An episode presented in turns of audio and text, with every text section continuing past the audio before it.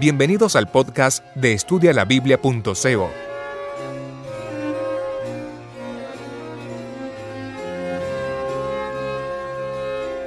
Diálogo sobre la pandemia en la Biblia.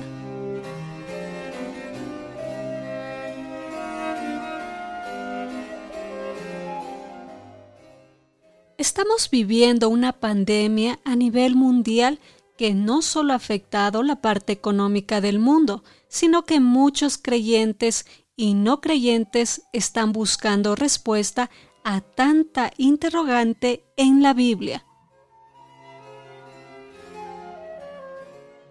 ¿Está esta pandemia en la Biblia?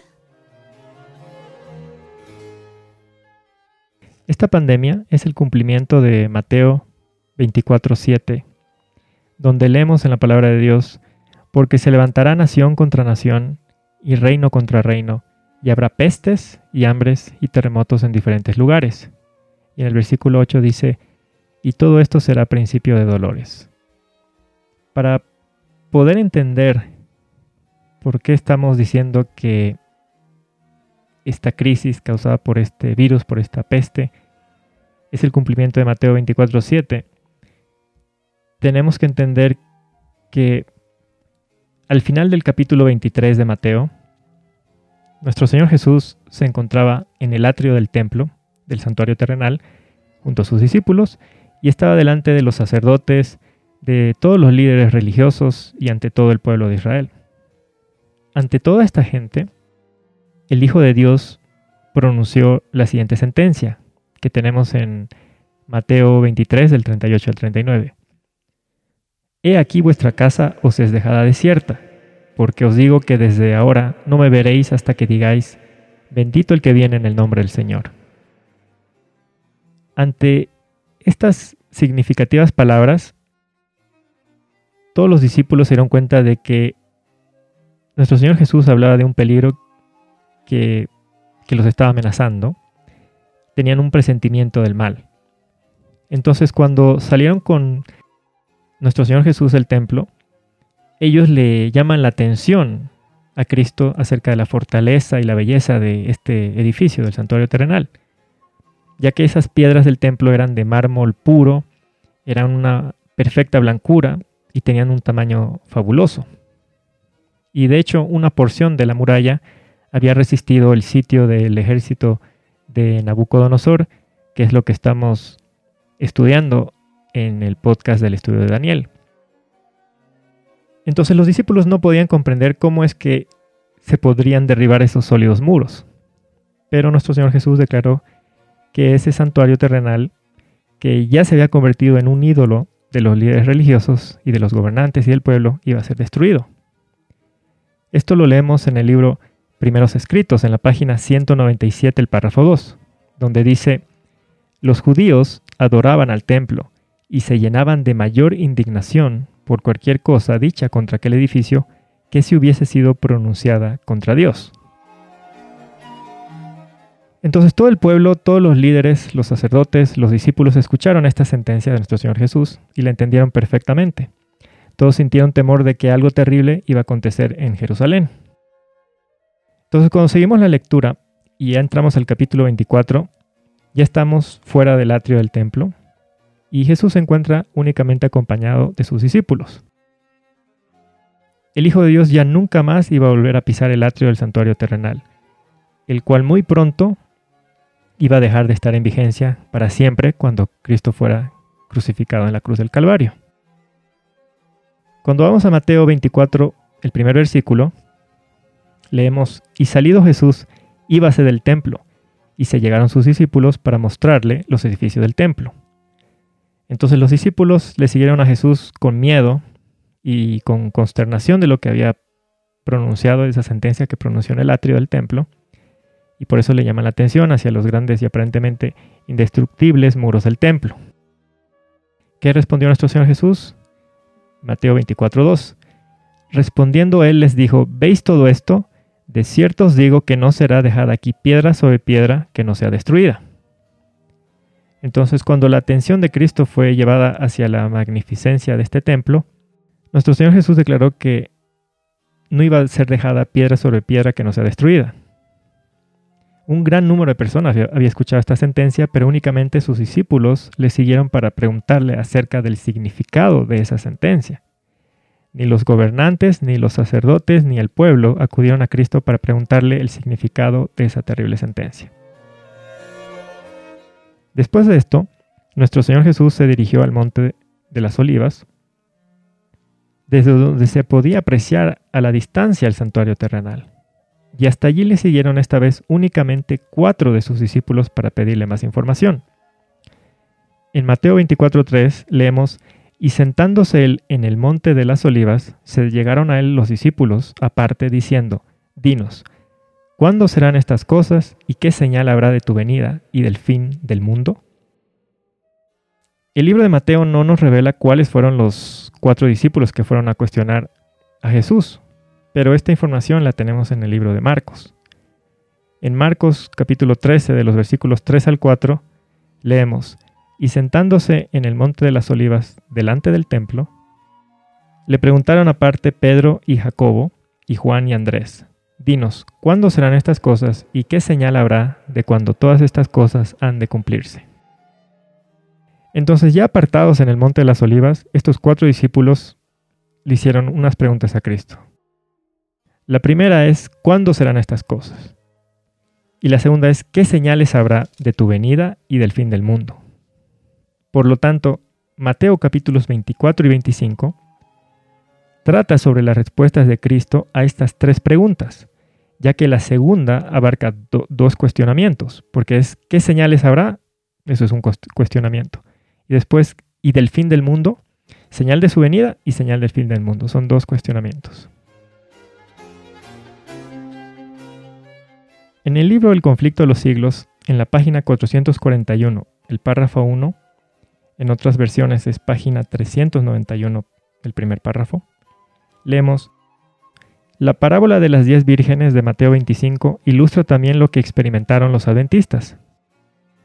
En el capítulo 24 de Mateo, en contestación a la pregunta de sus discípulos respecto a la señal de su venida y del fin del mundo, Cristo había anunciado algunos de los acontecimientos más importantes de la historia del mundo y de la Iglesia desde su primer advenimiento hasta su segundo a saber, la destrucción de Jerusalén, la gran tribulación de la iglesia bajo las persecuciones paganas y papales, el oscurecimiento del sol y de la luna, y la caída de las estrellas.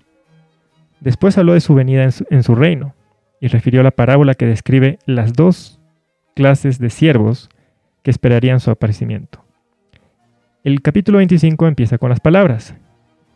Entonces el reino de los cielos será semejante a diez vírgenes Aquí se presenta la iglesia que vive en los últimos días la misma enseñanza de que se habla al fin del capítulo 24. Lo que ella experimenta se ilustra con las particularidades de un casamiento oriental. Entonces ya hemos establecido que Mateo 24 y 25 tratan sobre las respuestas a las tres preguntas que le hicieron los cuatro discípulos a Cristo. Y en este párrafo hemos leído que la respuesta de Cristo a estas interrogantes anuncia los acontecimientos más importantes tanto en la historia del mundo como en la historia de la iglesia cristiana.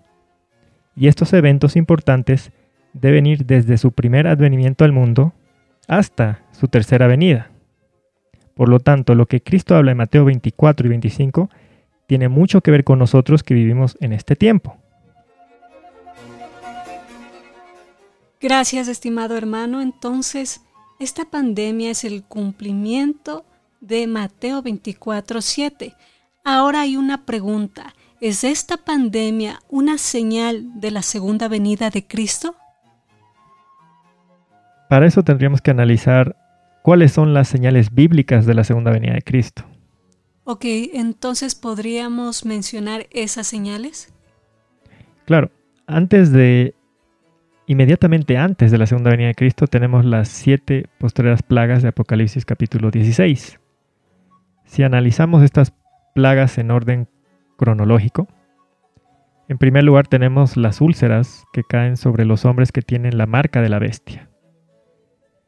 Es decir, si cae sobre los hombres que tienen la marca de la bestia, estamos después de Apocalipsis 22.11, después de que se acabó el tiempo de gracia para toda la humanidad y cada caso ya fue decidido previamente en un juicio. Y los hombres fueron sellados con el sello de Dios o con la marca de la bestia, porque las plagas empiezan a afectar a los que recibieron la marca de la bestia, no a los que fueron sellados con el sello de Dios, no a los que pasaron el juicio. La segunda plaga que leemos en Apocalipsis 16.3 es que los mares se convierten en sangre y muere todo ser viviente que está en el mar. La tercera es que los ríos y las fuentes de agua se convierten en sangre. Y esto es importante analizarlo, ¿no? Porque hay mucha gente que seguramente usted ha escuchado que razona que a lo mejor la forma de escaparse de todas estas pestilencias es irse a vivir al campo. Ahora yo le pregunto, hermana, si usted se va a ir al campo, ¿qué va a sembrar y qué va a cosechar cuando todas las fuentes de agua se conviertan en sangre? Claro, sería imposible cosechar en tiempo de las plagas, porque si no habría agua, no habría frutos. Exactamente. Entonces, si todas las fuentes se convierten en sangre, esto significa la muerte de todo ser vivo, ya sea animal o vegetal. La siguiente plaga en Apocalipsis 16:8 es que el sol quema a los hombres como fuego. Luego tenemos que el trono de la bestia es convertido en tinieblas, que las aguas del río Éfrates se secaron. Y tenemos un gran terremoto y un enorme granizo que ocurre casi inmediatamente antes de la segunda venida de Cristo. La siguiente señal la tenemos en Mateo 24 de los versículos 30 al 31 que es la señal del Hijo del Hombre en el cielo. Por el versículo 31 sabemos que la señal del Hijo del Hombre aparecerá un poco antes de su segunda venida, probablemente entre la sexta y la séptima plaga. ¿Y cuál es esa señal? La señal del Hijo del Hombre que aparece en el cielo, de acuerdo al Salmo 50, el versículo 6, es la ley de Dios. Sobre esto podemos leer en el libro El conflicto de los siglos, en la página 622, el párrafo 3, donde dice, Mientras estas palabras de santa confianza se elevan hacia Dios, las nubes se retiran y el cielo estrellado brilla con esplendor indescriptible en contraste con el firmamento negro y severo en ambos lados. La magnificencia de la ciudad celestial rebosa por las puertas entreabiertas.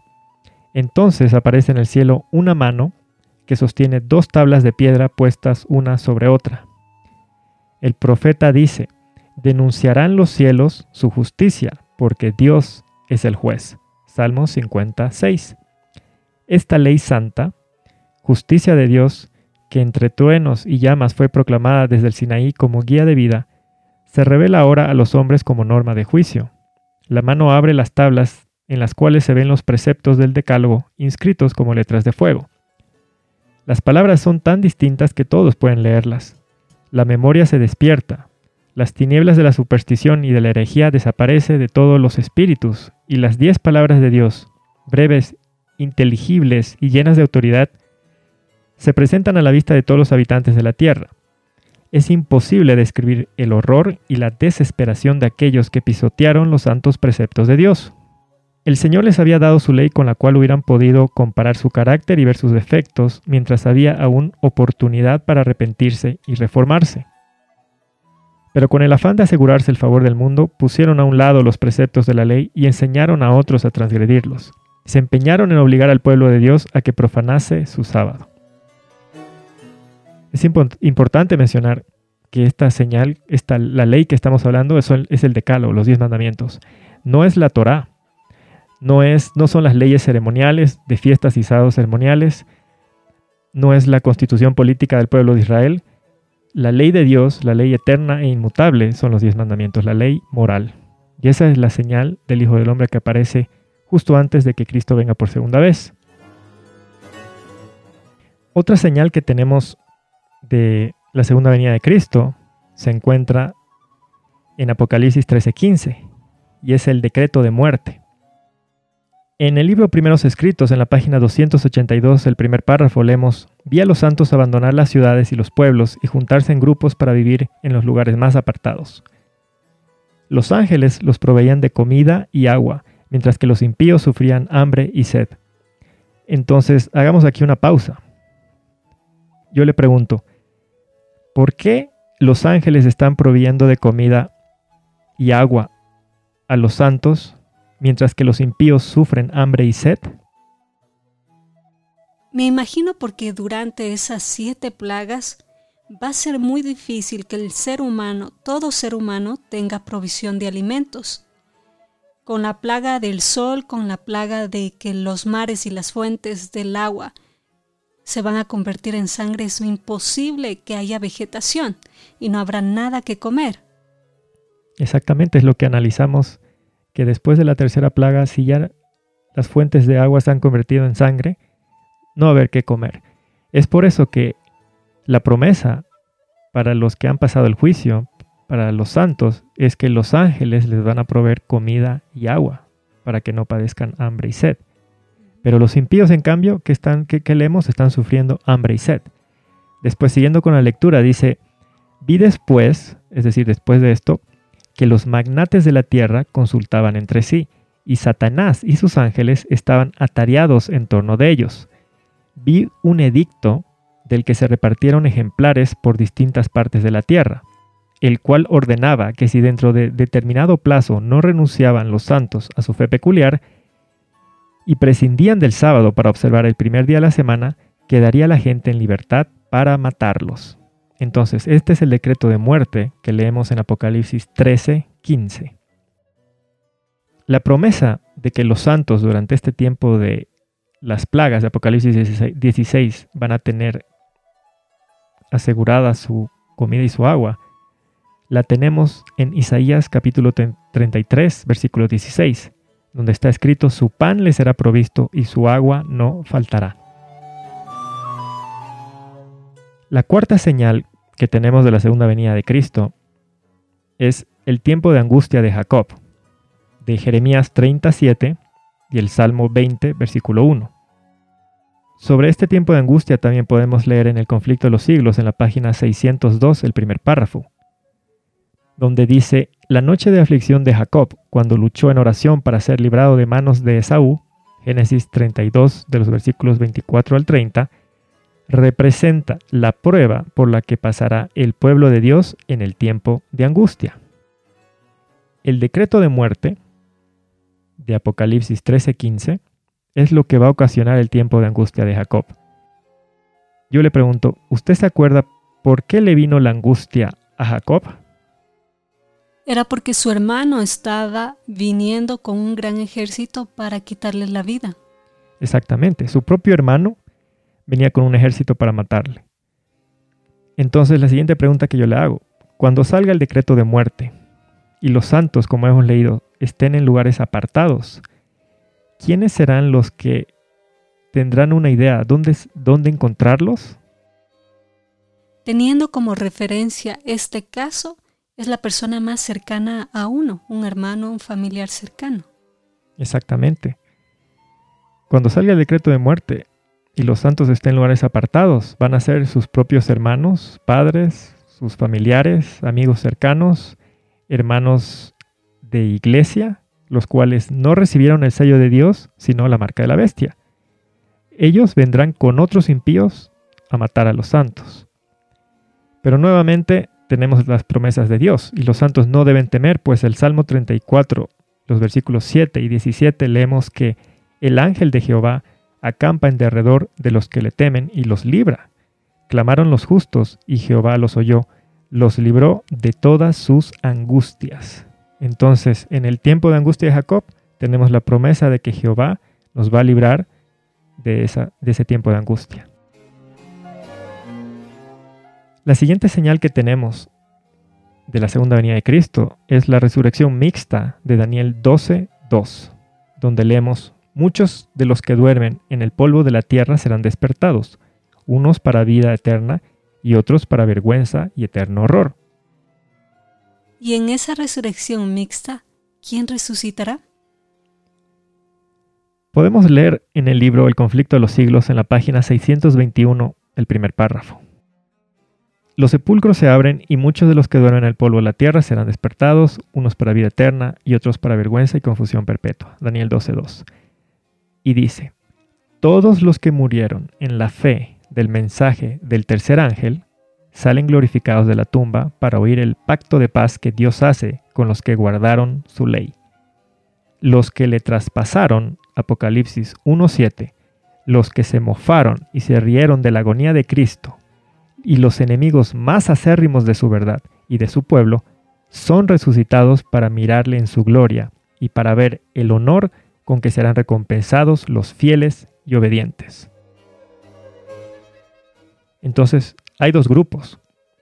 Un grupo resucita para vida eterna. Y leemos en el conflicto de los siglos que son los que murieron en la fe del mensaje del tercer ángel. El mensaje del tercer ángel se empezó a predicar a partir del 22 de octubre de 1844, y es el mensaje que nos lleva al santuario celestial, donde está el arca del pacto en el lugar santísimo, donde tenemos el decálogo, y en especial el cuarto mandamiento, el sábado. Todos los que aceptaron este mensaje, todos los que predicaron este mensaje, son resucitados para vida eterna. Eh, querido hermano, ¿nos podría decir un ejemplo de quién resucitará en este caso? Un ejemplo es Hiram Edson, que fue justamente quien tuvo la visión del santuario. En el libro Primeros Escritos, en la página 18, con números romanos, leemos, un poco más tarde, mientras Edson en compañía de un amigo cruzaba un maizal en dirección al domicilio de unos adventistas, le pareció que una mano le tocaba el hombro. Alzó los ojos y vio como en una visión los cielos abiertos y a Cristo en el santuario, entrando en el lugar santísimo, para comenzar su ministerio de intercesión en favor de su pueblo. En vez de salir del santuario para purificar el mundo por fuego, como ellos habían enseñado que iba a suceder, un estudio cuidadoso de la Biblia que realizaron Ira Mezzo, el médico F. B. Hahn y el maestro O. R. L. Crozier reveló que el santuario que debía ser purificado al fin de los 2300 años no era la tierra, sino el santuario celestial, y que esa purificación se haría mientras Cristo intercediese por nosotros en el lugar santísimo. Esta obra o ministerio de Cristo correspondía al mensaje referente a la hora de su juicio, proclamado por el primer ángel de Apocalipsis 14, versículos 6 y 7. Entonces, seguramente Ira Edson, el médico F.B. Hahn, el maestro Crozier y Ellen G. White van a resucitar en esta resurrección mixta para vida eterna. Ahora nos podría decir quiénes resucitarán en el segundo grupo. El segundo grupo va a estar compuesto, como leímos, por los que traspasaron a Cristo y se mofaron de él. Entonces, sin lugar a dudas, en este grupo tiene que estar gente como Anás, como Caifás, como Pilato, como Herodes, y también hemos leído, los papas que torturaron a los santos en la Inquisición también van a resucitar y van a ser convertidos en estiércol con la presencia y la gloria de nuestro Señor Jesús. Entonces, estas serían las señales bíblicas de la segunda venida de Cristo. Y yo le quiero hacer una pregunta. Por ejemplo, cuando tomamos en cuenta Mateo 24, 37 al 39 nos dice que como en los días de Noé será la venida del Hijo del Hombre, pues como en aquellos días antes del diluvio estaban comiendo y bebiendo, casándose y dándose en casamiento, hasta el día en que no entró en el arca, y no se dieron cuenta, hasta que vino el diluvio y se los llevó a todos, así también será la venida del Hijo del Hombre. Yo le pregunto, hermana, ¿quién va a estar comiendo, bebiendo durante el hambre de las plagas? ¿Quién va a estar casándose y dándose en casamiento durante las plagas de Apocalipsis 16?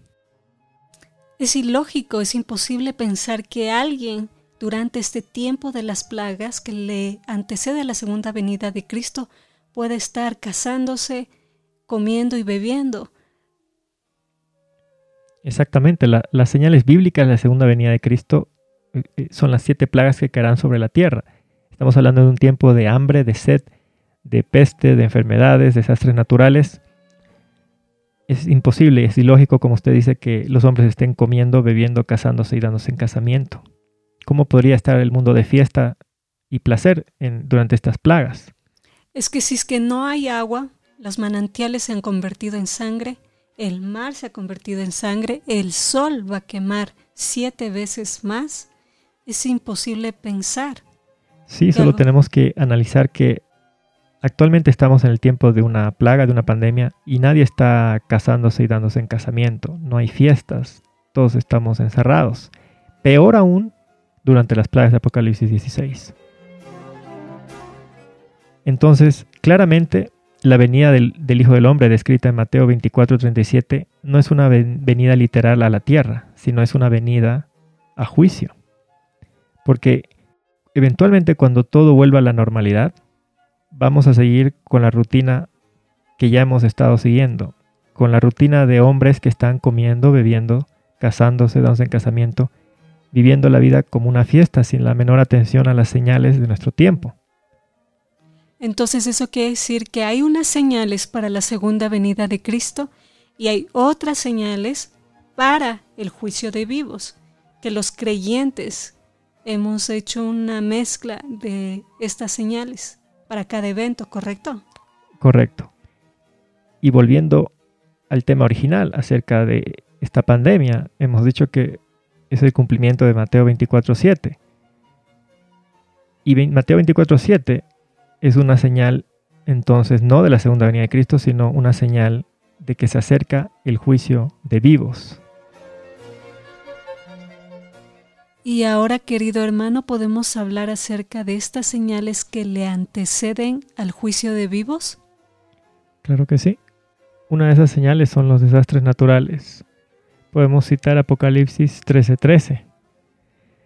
Siempre han habido desastres naturales, pero por lo general han estado separados uno del otro.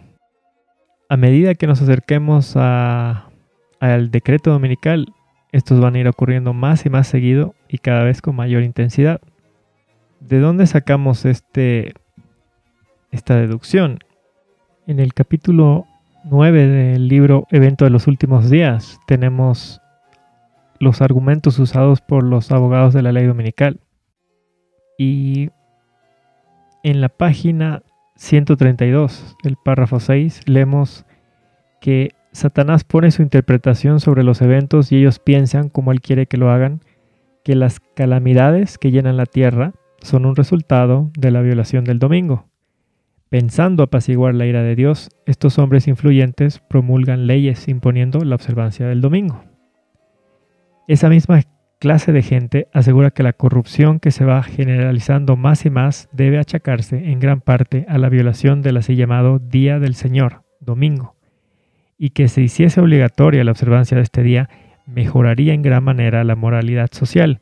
Esto se sostiene especialmente en los Estados Unidos de Norteamérica, donde la doctrina del verdadero día de reposo, o sea el sábado, se ha predicado con más amplitud que en ninguna parte. Entonces, una señal del juicio de vivos son los desastres naturales. ¿Cuál sería otra señal? Como estábamos mencionando, eh, las pandemias, ¿no?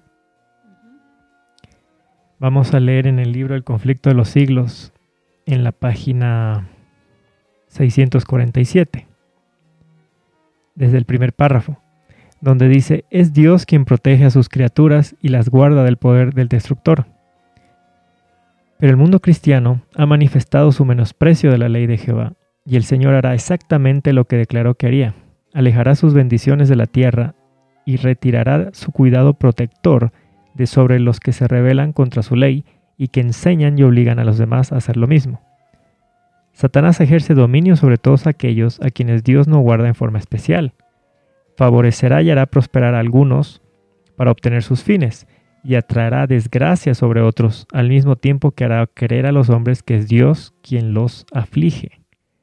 Al par que se hace pasar ante los hijos de los hombres como un gran médico que puede curar todas sus enfermedades, Satanás producirá enfermedades y desastres al punto que ciudades populosas sean reducidas a ruinas y desolación. Ahora mismo está obrando, ejerce su poder en todos los lugares y bajo mil formas en las desgracias y calamidades de mar y tierra, en las grandes conflagraciones, en los tremendos huracanes, en las terribles tempestades de granizo, en las inundaciones, en los ciclones, en las mareas extraordinarias y en los terremotos. Destruye la mies casi madura, y a ellos siguen la hambruna y la angustia. Propaga por el aire emanaciones metíficas y miles de seres perecen en la pestilencia. Estas plagas irán menudeando más y más y se harán más y más desastrosas. La destrucción caerá sobre hombres y animales. La tierra se pone de luto y se marchita. Desfallece la gente encumbrada de la tierra. La tierra también es profanada bajo sus habitantes porque traspasaron la ley, cambiaron el estatuto y quebrantaron el pacto eterno. Isaías 24 de los versículos 4 al 5. Y el siguiente párrafo dice, y luego, después de esto, el gran engañador persuadirá a los hombres de que son los que sirven a Dios lo que causan esos males. La parte de la humanidad que haya provocado el desagrado de Dios lo cargará a la cuenta de aquellos cuya obediencia a los mandamientos divinos es una reconvención perpetua para los transgresores. Se declarará que los hombres ofenden a Dios violar, al violar el descanso del domingo, que este pecado ha traído calamidades que no concluirán hasta que la observancia del domingo no sea estrictamente obligatoria, y que los que proclaman la vigencia del cuarto mandamiento, haciendo con ello que se pierda el respeto debido al domingo, y rechazando el favor divino, turban al pueblo y alejan la prosperidad temporal. Y así se repetirá la acusación hecha antiguamente al siervo de Dios y por motivos de la misma índole. Y sucedió luego que Acab vio a Elías, que le dijo a Acab, ¿estás tú aquí perturbador de Israel? A lo que respondió, no he perturbado yo a Israel, sino tú y la casa de tu padre, por haber dejado los mandamientos de Jehová y haber seguido a los Baales. Primera de Reyes 18, de los versículos 17 al 18.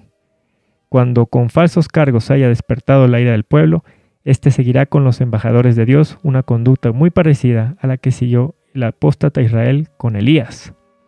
Y es interesante porque en la historia de Elías con Acab,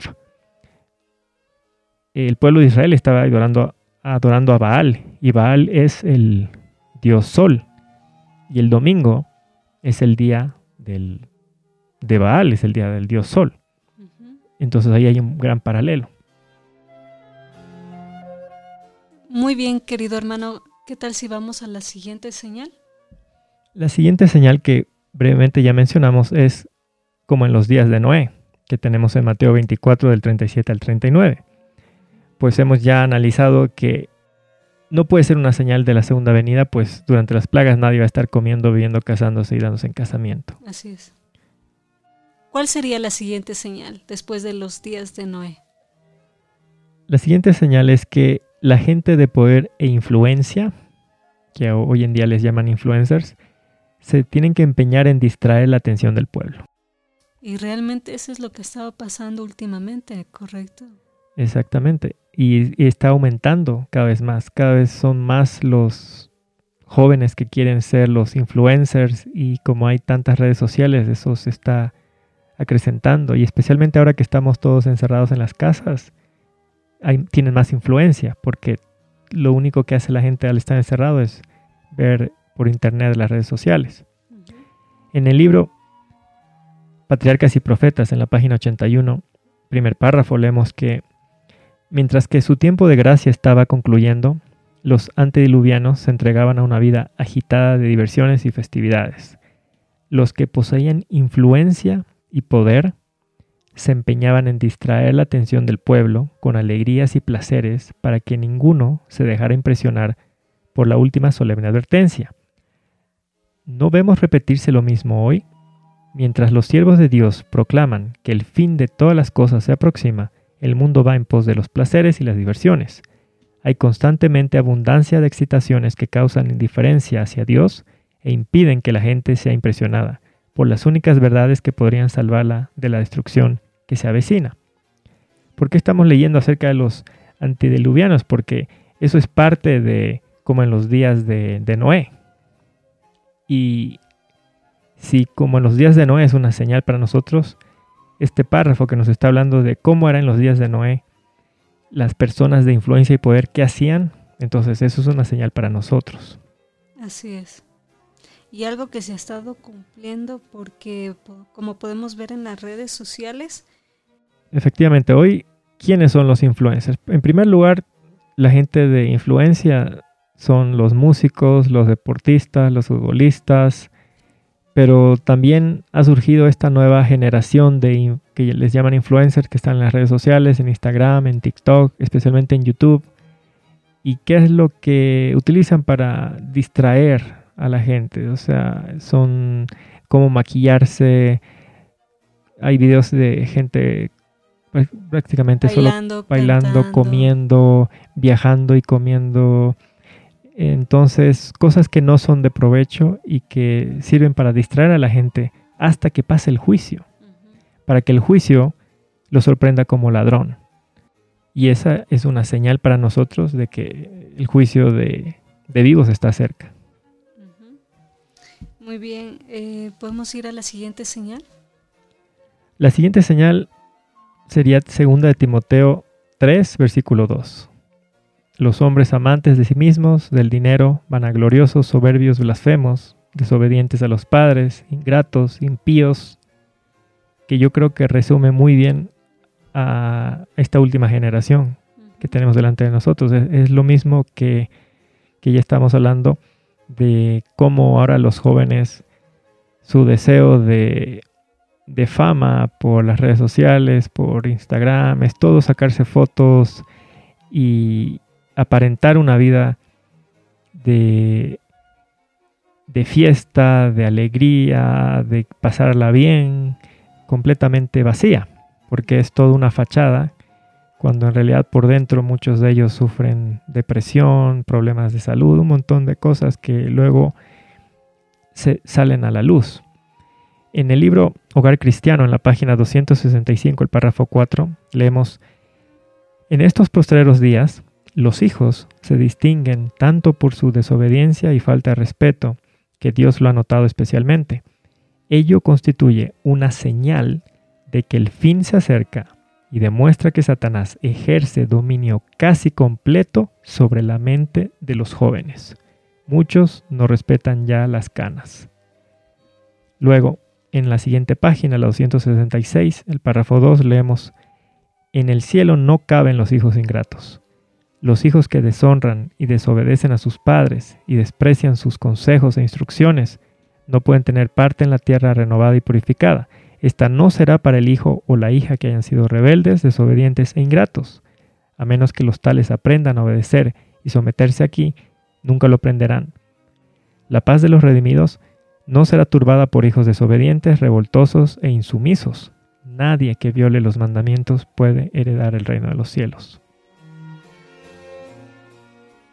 Como dice en Efesios 6.1, hijos, obedeced en el Señor. Yo hago la siguiente pregunta, ¿qué pasa si un padre que no es creyente y su hijo es creyente y guarda el cuarto mandamiento?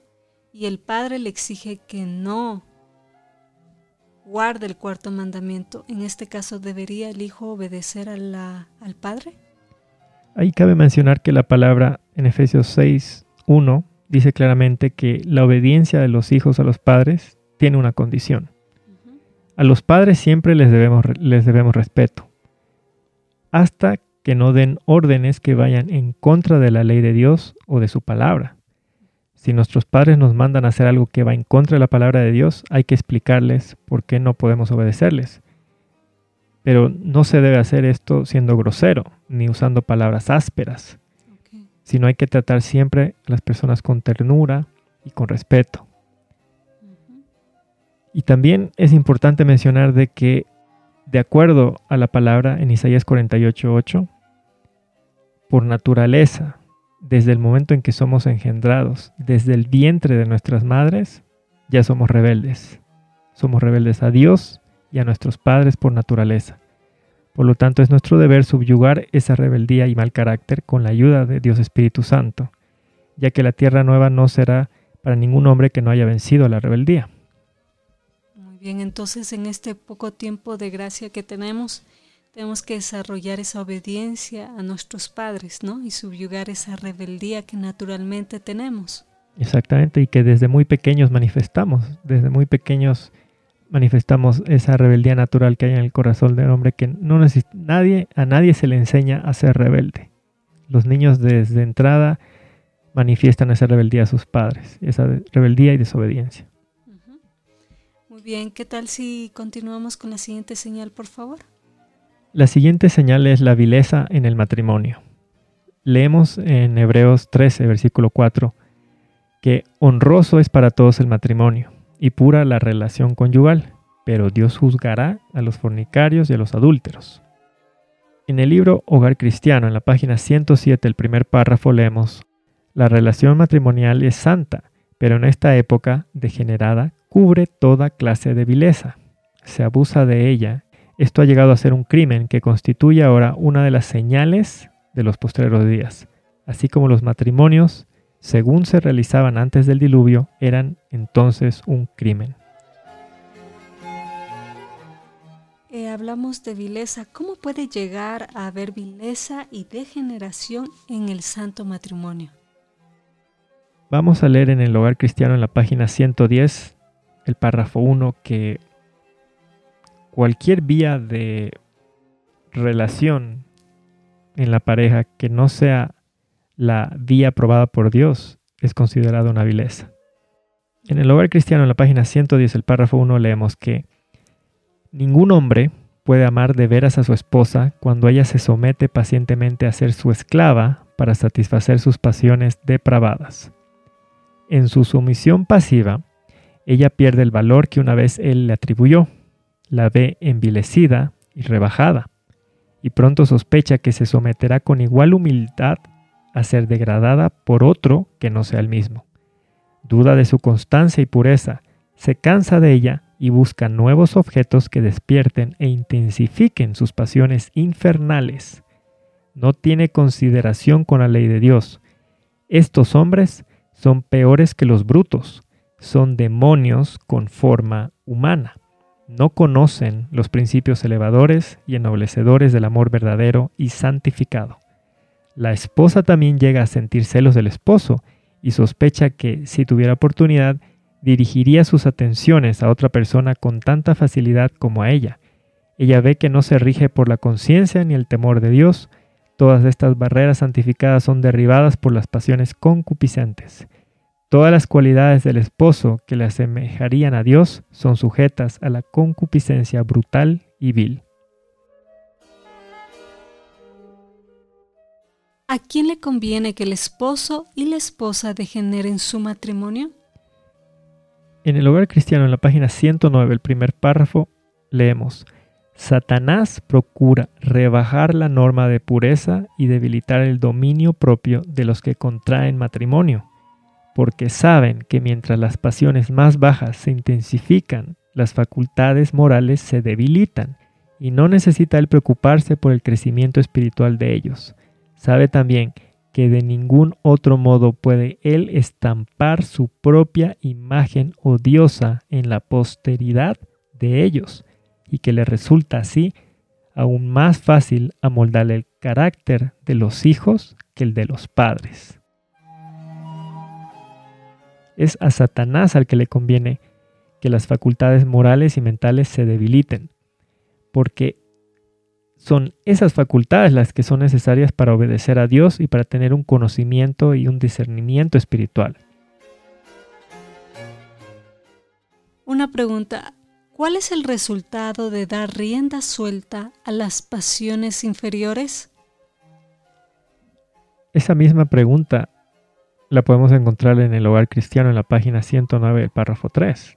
Y la respuesta es que la cámara donde debieran presidir ángeles de Dios es mancillada por prácticas pecaminosas y porque impera una vergonzosa animalidad.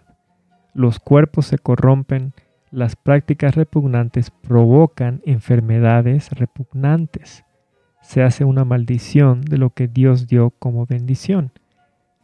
Entonces, uno, las personas pueden llegar a pensar que las enfermedades venéreas son causadas porque los hombres pueden estar frecuentando mujeres que, venden su cuerpo para estas, que tienen muchas relaciones, ¿no? Pero aquí lo impresionante de esta página que estamos leyendo en el hogar cristiano es que Inclusive en el matrimonio, el matrimonio eso puede ocurrir, porque, porque el resultado de, de estas enfermedades repugnantes dice que son las prácticas repugnantes, lo que provocan enfermedades repugnantes. Y que la bendición del matrimonio se convierte en una maldición. Luego, en el hogar cristiano, en la página 109, en el párrafo 4, leemos que los excesos sexuales destruirán ciertamente el amor por los ejercicios devocionales, privarán al cerebro de la sustancia necesaria para nutrir el organismo y agotarán efectivamente la vitalidad. Ninguna mujer debe ayudar a su esposo en esta obra de destrucción propia. No lo hará si ha sido iluminada al respecto y ama la verdad. Entonces, un cerebro bien nutrido hace que sea más fácil captar las verdades de Dios, hace que sea más fácil que estudiemos la Biblia y, comprendamos y tengamos discernimiento espiritual. ¿Podemos ir a la siguiente señal, por favor? La siguiente señal es que no se respeta el vínculo matrimonial ni los derechos de propiedad. Podemos leer acerca de esto en Patriarcas y Profetas, en la página 71, el párrafo 2. La poligamia había sido introducida desde temprano, contra la divina voluntad manifestada en el principio. El Señor dio a Adán una mujer, revelando así sus órdenes. Pero después de la caída, los hombres prefirieron seguir sus deseos pecaminosos, y como resultado aumentaron rápidamente los delitos y la desgracia no se respetaba el vínculo matrimonial ni los derechos de propiedad. Cualquiera que codiciaba las mujeres o los bienes de su prójimo los tomaba por la fuerza, y los hombres se regocijaban en sus hechos de violencia. Gozaban matando a los animales, y el consumo de la carne como alimento los volvía aún más crueles y sedientos de sangre, hasta que llegaron a considerar la vida humana con sorprendente indiferencia.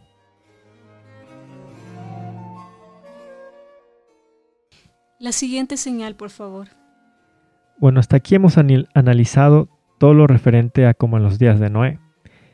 Pero también tenemos que analizar como en los días de Lot, porque en Lucas 17, de los versículos 28 al 29, leemos asimismo, también será como pasó en los días de Lot.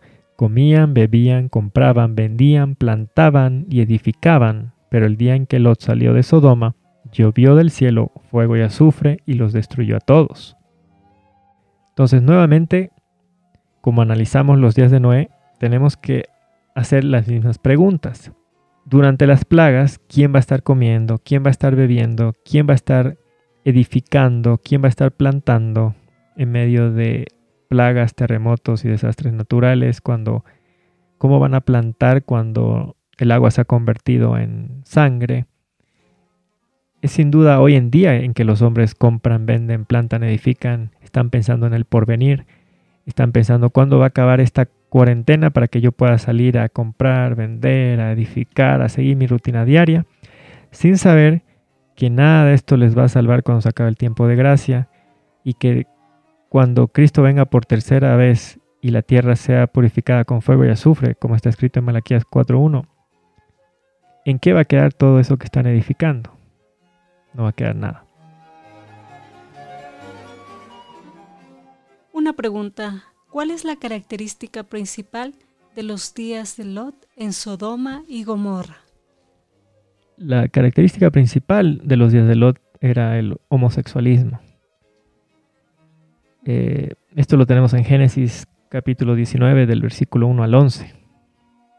Hoy en día solo basta leer las noticias para saber que esta práctica tiene cada vez más aceptación mundial, que cada vez los países han promulgado leyes que permiten el matrimonio hombre con hombre, mujer con mujer, al punto en el que si uno menciona este asunto de, de Sodoma, de Gomorra, de lo que está escrito en la Biblia acerca de esto, uno es considerado un homofóbico o cosas peores. Y esto es sin duda una señal de que estamos como en los días de Lot.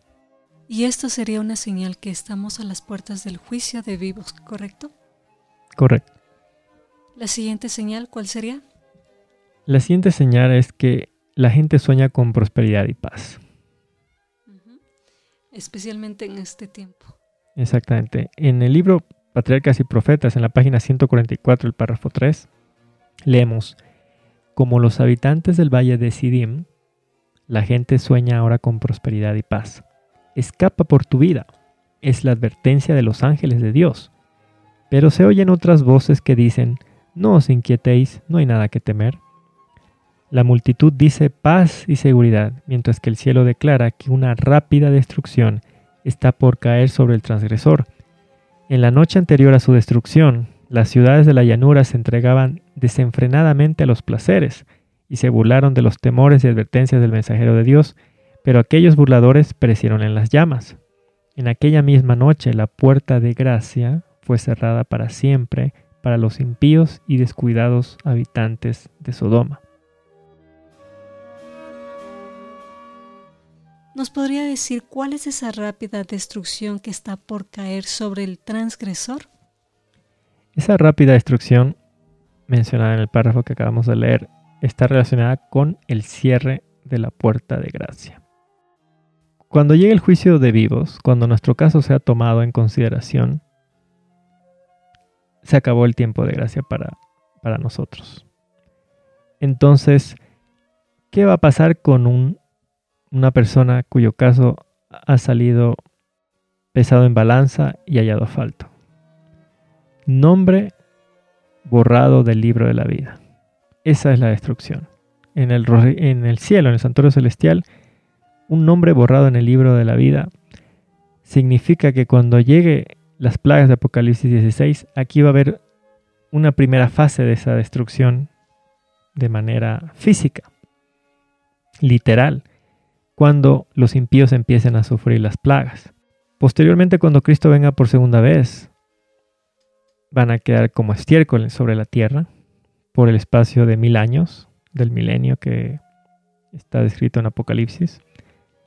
Y cuando Cristo venga por tercera vez con la santa ciudad, con la nueva Jerusalén, se asiente sobre el monte de los olivos, los santos van a estar dentro de la ciudad y los impíos fuera. Y ahí va a ocurrir la segunda resurrección, donde va a haber el juicio después del milenio, que es para sentencia de los impíos. Esto lo estamos estudiando en el libro de Daniel, en el podcast de los estudios del libro de Daniel. Y cuando esta tierra sea purificada con fuego y azufre, entonces ahí ocurrirá la muerte segunda de Apocalipsis 21.8. Entonces ese es el contexto de esa rápida destrucción cuando se cierra la puerta de, de gracia. Es cuando se da la sentencia en el juicio. Es cuando el hombre es hallado falto y hay una destrucción espiritual nombre borrado del libro de la vida, y el Espíritu de Dios se aparta para siempre del transgresor. Cuando, de igual manera, esto ocurrió en los días de Noé, porque cuando se cerró la puerta del arca, que es el equivalente al cierre de la puerta de gracia, todavía no había empezado ni siquiera a llover. Pero sin embargo, los impíos, los antediluvianos impíos, no se perdieron cuando cayó el, el diluvio, cuando empezó a llover ellos se perdieron cuando se cerró la puerta del arca. Porque cuando se cerró la puerta del arca, ahí es que cayó la sentencia sobre los que están fuera del arca. Y esa es una destrucción espiritual. No hay una destrucción física primero. Hay una sentencia. Se cierra la puerta y ya está marcado para muerte. Cuando cae el diluvio, esa ya es la ejecución de la sentencia. Y ahí viene la destrucción física. La siguiente señal. La siguiente señal son los tribunales corrompidos. Esto leemos en el conflicto de los siglos en la página 573, el primer párrafo. Los tribunales están corrompidos, los magistrados se dejan llevar por el deseo de las ganancias y el afán de los placeres sensuales. La intemperancia ha obcecado las facultades de muchos, de suerte que Satanás los dirige casi a su gusto. Los juristas se dejan pervertir, sobornar y engañar, la embriaguez y las orgías, la pasión, la envidia, la mala fe, bajo todas sus formas, se encuentran entre los que administran las leyes. La justicia se mantiene a lo lejos, por cuanto la verdad está caída en la calle y la rectitud no puede entrar. Isaías 59, 14.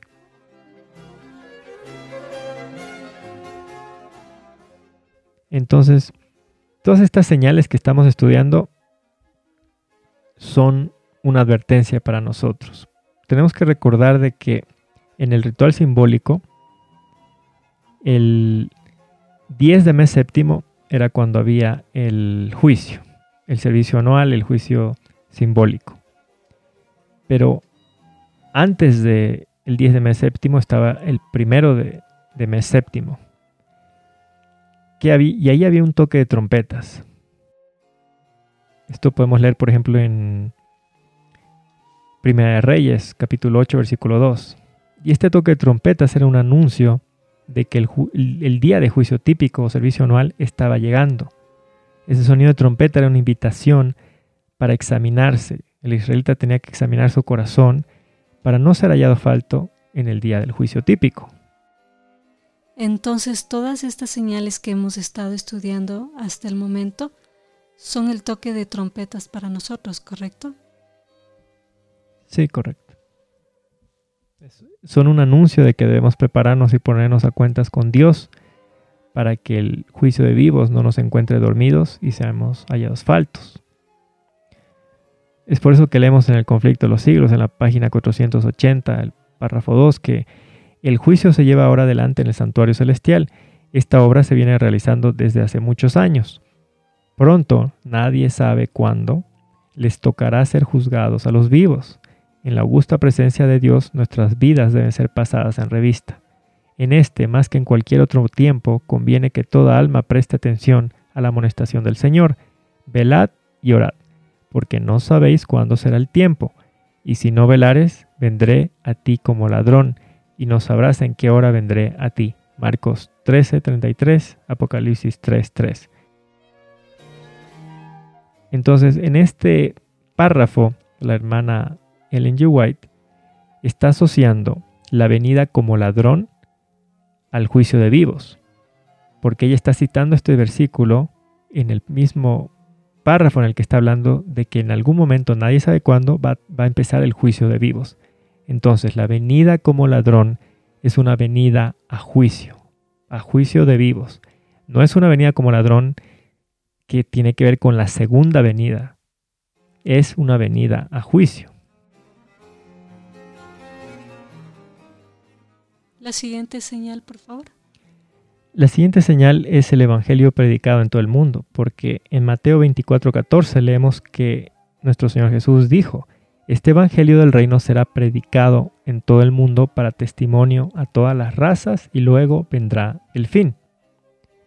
En el deseo de todas las gentes, en la página 587, el párrafo 2, leemos, en la profecía referente a la destrucción de Jerusalén, Cristo dijo, y por haberse multiplicado la maldad, la caridad de muchos se enfriará. Mas el que perseverare hasta el fin, éste será salvo. Y será predicado este Evangelio del reino en todo el mundo por testimonio a todos los gentiles, y entonces vendrá el fin. Esta profecía volverá a cumplirse. La, la abundante iniquidad de aquel día haya su contraparte en esta generación. Lo mismo ocurre con la predicción referente a la predicación del Evangelio. Antes de la caída de Jerusalén, Pablo, escribiendo bajo la inspiración del Espíritu Santo, declaró que el Evangelio había sido predicado a toda criatura que está debajo del cielo. Colosenses 1:23. Así también ahora, antes de la venida del Hijo del Hombre, el Evangelio eterno ha de ser predicado a toda nación, tribu, lengua y pueblo. Apocalipsis 14, versículos 6, 14. Dios ha establecido un día en el cual ha de juzgar al mundo. Hechos 17:31. Cristo nos dice cuándo ha de iniciarse ese día.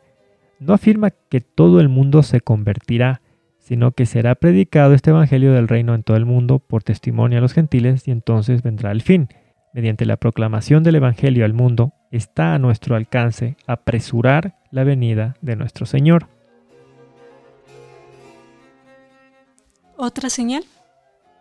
Otras señales que podemos mencionar es que los que rechazan la verdad andan presuntuosos, luego que la rutina del trabajo se lleva a cabo sin consideración a los principios, a la ética, Hemos mencionado que el mundo clama paz y seguridad y luego viene destrucción repentina. Hemos mencionado que esa destrucción tiene que ver con nombre borrado del libro de la vida en el juicio. También está que los estudiantes procuran conocerlo todo menos la palabra de Dios.